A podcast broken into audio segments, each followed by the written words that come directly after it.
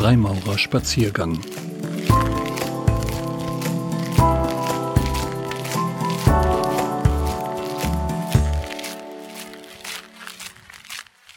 Freimaurerei und der Anspruch an uns selbst. Eine Zeichnung von Kai Stürenberg, Mitglied der Loge zum Silbernen Schlüssel im Orient von Bremen. Vorbemerkung Die Freimaurerei ist keine weltweit gleichgeschaltete Bewegung. Es besteht Einheit, jedoch in Vielfalt. In Deutschland äußert sich diese Vielfalt in der Existenz mehrerer Großlogen, die ihrerseits Einheit durch einen gemeinsamen Dachverband namens Vereinigte Großlogen von Deutschland, abgekürzt VGL, zeigen.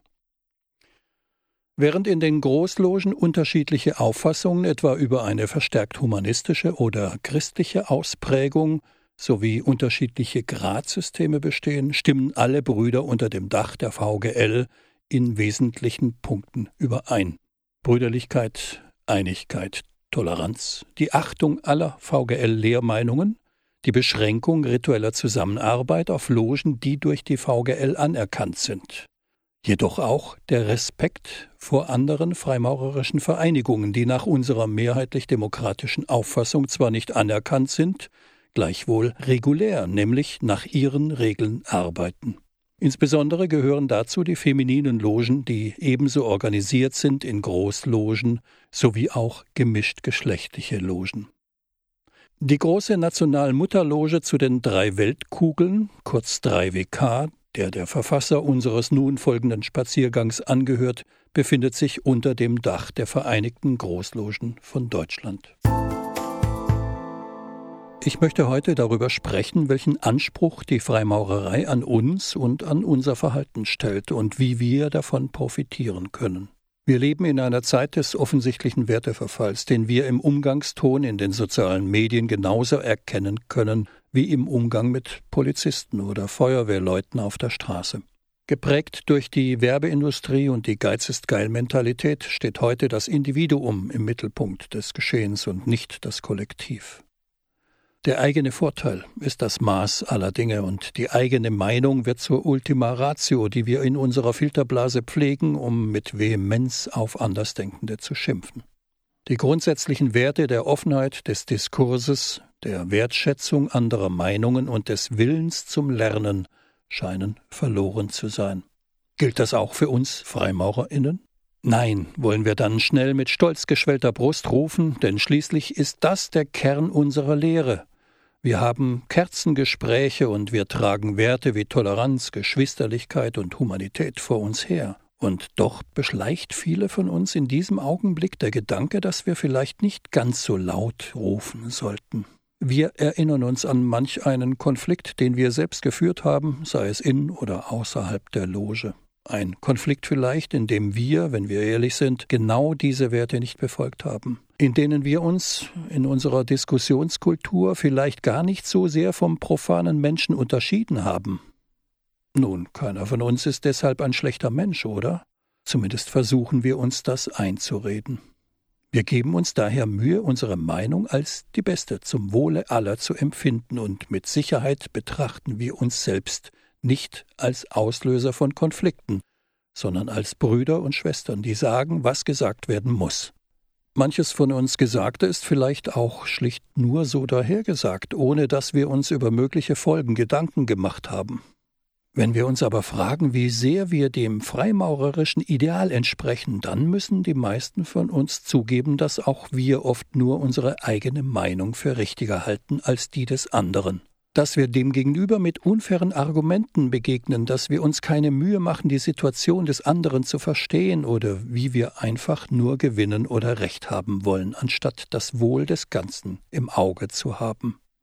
Wir sind also nicht perfekt, aber sind wir trotzdem gute Freimaurer? Unsere Lehrart hat sieben Erkenntnisstufen, sieben Stufen, die symbolisch unsere Weiterentwicklung zum Ausdruck bringen Sieben Stufen, die uns schrittweise mit neuen Inhalten konfrontieren, mit denen wir uns auseinandersetzen können. Aber was bedeutet das eigentlich? Können wir uns etwas darauf einbilden, wenn wir weiter in diesen Stufen fortgeschritten sind als andere? Ist der Meister aufgrund des Erlebens der Erhebung dem Lehrling überlegen? Wahrscheinlich können wir das nicht, denn in einem Lehrbuch, das wir Katechismus nennen, heißt es, dass wir alle immer Lehrlinge bleiben. Außerdem sollte uns als Freimaurer jede Art von Hochmut sowieso fremd sein. Wenn wir ein Buch gelesen haben, heißt das weder, dass wir den Inhalt verstanden haben, noch dass wir das Verstandene auch zur Anwendung bringen können. Wir haben uns lediglich die Basis erarbeitet, aus der wir etwas machen können. Die höheren Stufen stellen also nicht mehr und nicht weniger als ein Angebot dar, ein Angebot, das wir so nutzen können, wie es uns möglich ist. Es ist also nicht entscheidend, welchen Grad wir innehaben, sondern was wir daraus gemacht haben. Die Aufgabe bleibt immer gleich und sie heißt Arbeiten am rauen Stein. Wenn wir es ernst meinen mit unserer freimaurerischen Haltung, dann ist die Kommunikation untereinander ein wunderbarer erster Ansatz zur Arbeit. Lernen wir dazu von den alten Weisen. Ich erzähle euch die Geschichte von den drei Sieben des Sokrates. Eine gute Basis für unsere Kommunikation. Zum weisen Sokrates kam einer und sagte: Höre, Sokrates, das muss ich dir erzählen. Halte ein, unterbrach ihn der Weise. Hast du das, was du mir sagen willst, durch die drei Siebe gesiebt? Drei Siebe? fragte der andere voller Verwunderung. Ja, guter Freund. Lass sehen, ob das, was du mir sagen willst, durch die drei Siebe hindurchgeht. Das erste ist die Wahrheit. Hast du alles, was du mir erzählen willst, geprüft, ob es wahr ist? Nein, ich äh, hörte es jemand erzählen und so, so. Aber sicher hast du es im zweiten Sieb geprüft. Es ist das Sieb der Güte. Ist das, was du mir erzählen willst, gut? Zögernd sagte der andere. Nein, im Gegenteil. Hm, unterbrach ihn der Weise. So lass uns auch das dritte Sieb noch anwenden. Ist es notwendig, dass du mir das erzählst? Notwendig nun gerade nicht. Also, sagte lächelnd der Weise, wenn es weder wahr noch gut noch notwendig ist, so lass es begraben sein und belaste dich und mich nicht damit. Es lohnt sich darüber einmal in Ruhe nachzudenken. Wenn wir also überlegt haben, was wir erzählen und zu dem Schluss kommen, dass wir es erzählen wollen, dann kommt die zweite Frage, die wir uns stellen sollten. Wie wollen wir es erzählen? Wie wir alle wissen, gesellt sich zu den Worten, die wir wählen, auch noch der Kontext, in dem wir das erzählen, unsere Gestik und Mimik, unsere eigene Haltung und vor allem auch das, was der Zuhörer in die Worte hineinprojiziert. Wir sollten daher auch intensiv über dieses Wie nachdenken. Die Regeln für eine gute Kommunikation sind gar nicht so schwer zu lernen. Umso schwerer ist es, diese auch anzuwenden. Im Vordergrund eines brüderlichen Gesprächs sollte immer das Ziel stehen, eine wertschätzende Beziehung zu leben. Kennt ihr das nicht auch, dass ihr während der andere redet schon überlegt, was ihr gleich sagen werdet? Nun, wenn ihr das erlebt, dann wisst ihr schon, dass er gar nicht zuhört und offensichtlich kein Dialog stattfindet, sondern lediglich zwei Monologe. In so einem Fall kann man kaum von einer Konversation sprechen, und die Wahrscheinlichkeit, dass sich die Brüder aufeinander zubewegen, ist gering. In einer freimaurerischen Kommunikation geht es darum, Provokationen und Forderungen zu vermeiden und stattdessen aus der Ich-Position zu sprechen. Ich beschreibe, was ich fühle, ohne damit eine Forderung zu verbinden. So gebe ich meinem Gegenüber die Möglichkeit zuzuhören, ohne sich wehren zu müssen. Der Kern des freimaurerischen Umgangs miteinander ist unsere Haltung. Wollen wir lernen oder überzeugen? Wollen wir verstehen oder missionieren? Wollen wir uns selbst verbessern oder den anderen? Diese Fragen sollten wir uns jeden Tag und bei jedem Gespräch stellen. Freimaurer sind keine besseren Menschen, sagen wir oft, mit einem Hauch von mehr oder weniger ernst gemeinter Selbstkritik. Sollten sie aber sein, erwidere ich darauf. Denn Wenn wir jeden Tag an uns arbeiten, einmal die Woche mit den Brüdern zusammenkommen und mindestens zwölfmal im Jahr Rituale durchleben, dann muss das einen Effekt haben. Denn wenn es ohne Effekt bliebe, dann könnten wir uns alle viel Zeit ersparen. Wir arbeiten am rauen, am rohen Stein. Wir wollen uns selbst erkennen.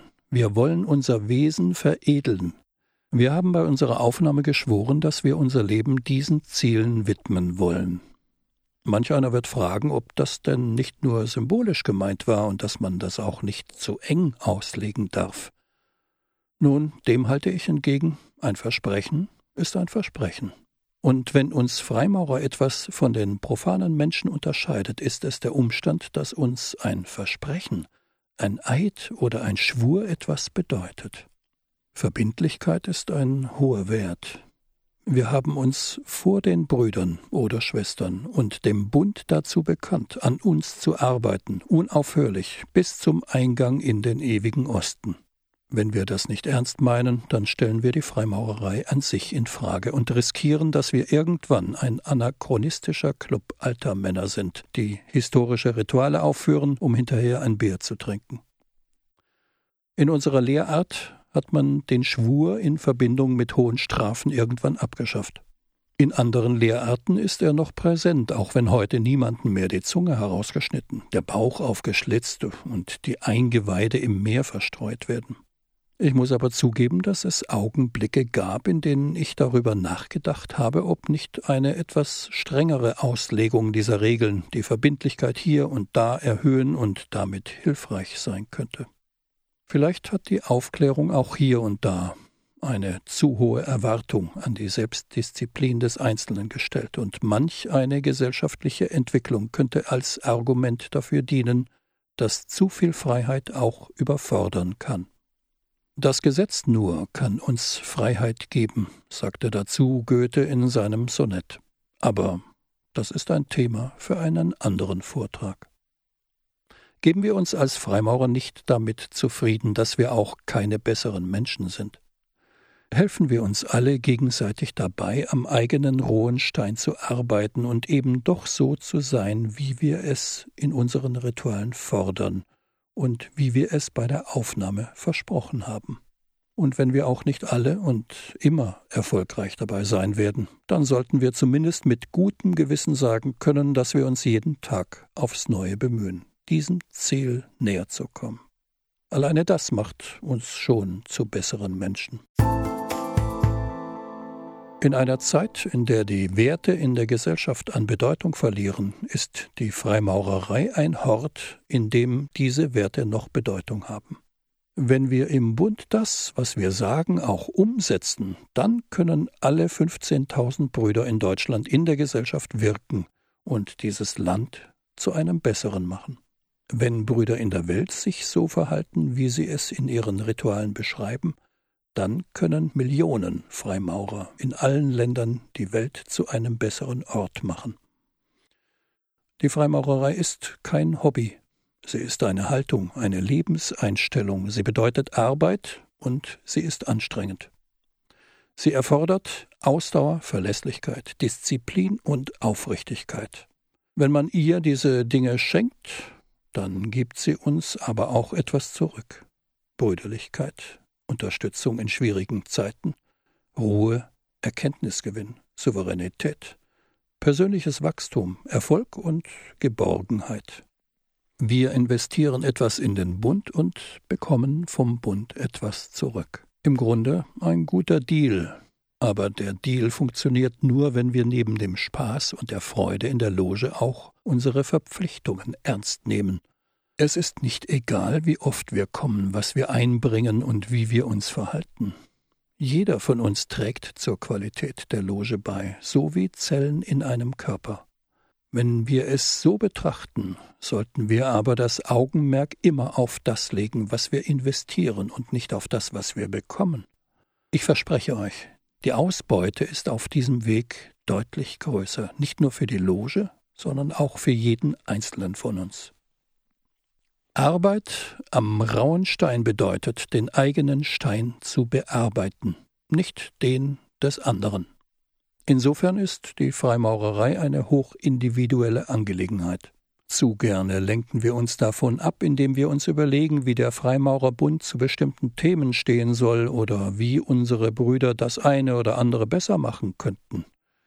Immer wenn wir das tun, haben wir im Grunde eine Chance für unsere Arbeit an uns selbst verpasst. Das Ritual und die Symbolik sind der Schatz der Freimaurerei, denn sie geben uns seit Jahrhunderten die Werkzeuge in die Hand, mit denen wir in uns selbst dringen können. Unabhängig davon, was wir im Unterricht oder sonst wo lernen. Die Symbole erzählen uns seit Urzeiten die gleiche Geschichte. Eine Geschichte, die wir nicht lesen können, sondern die erkannt werden muss. Deswegen sollte kein Tag vergehen, an dem wir uns die Symbole aus dem Ritual nicht vor Augen führen. Egal, ob wir darüber nachdenken, was die Vereinigung von materieller und geistiger Welt im Hexagramm bedeutet, oder warum die Knotenschnur zwölf Knoten hat, was uns das musivische Pflaster über die Dualität des Lebens sagt, oder was wohl die transzendente Welt, die durch Sonne, Mond und Sterne angedeutet wird, für uns bedeuten kann, oder was Dreieck und Kubus uns über die Schöpfung sagen können. Und selbst wenn man solche Betrachtungen der Transzendenz für schwärmerische Verirrungen hält, dann bleiben immer noch der 24-zöllige Maßstab, das Senkblei und die Winkelwaage und der rohe Stein als Symbole für das tägliche Leben, aus denen es viel zu lernen gibt. Die Freimaurerei lebt von Einheit in der Vielfalt, und genau diese Vielfalt ermöglicht jedem von uns seinen eigenen Zugang über die Symbole zu sich selbst. Winkelmaß und Zirkel sollten wir jeden Tag an unserem Herzen tragen. Der eine, weil es für ihn die Verbindung der materiellen mit der göttlichen Welt darstellt, und der andere, weil es ihm dabei hilft, sein Handeln am Winkel auszurichten und das Verhältnis zu seinen Mitmenschen am Zirkel. Es geht darum, ein besserer Mensch zu werden. Nutzen wir also die Chance, die uns die Freimaurerei gibt. Nehmen wir sie an als Geschenk, das wir nutzen sollten wie Nahrung. Von allem etwas im rechten Maß und vor allem regelmäßig. Es geschehe also.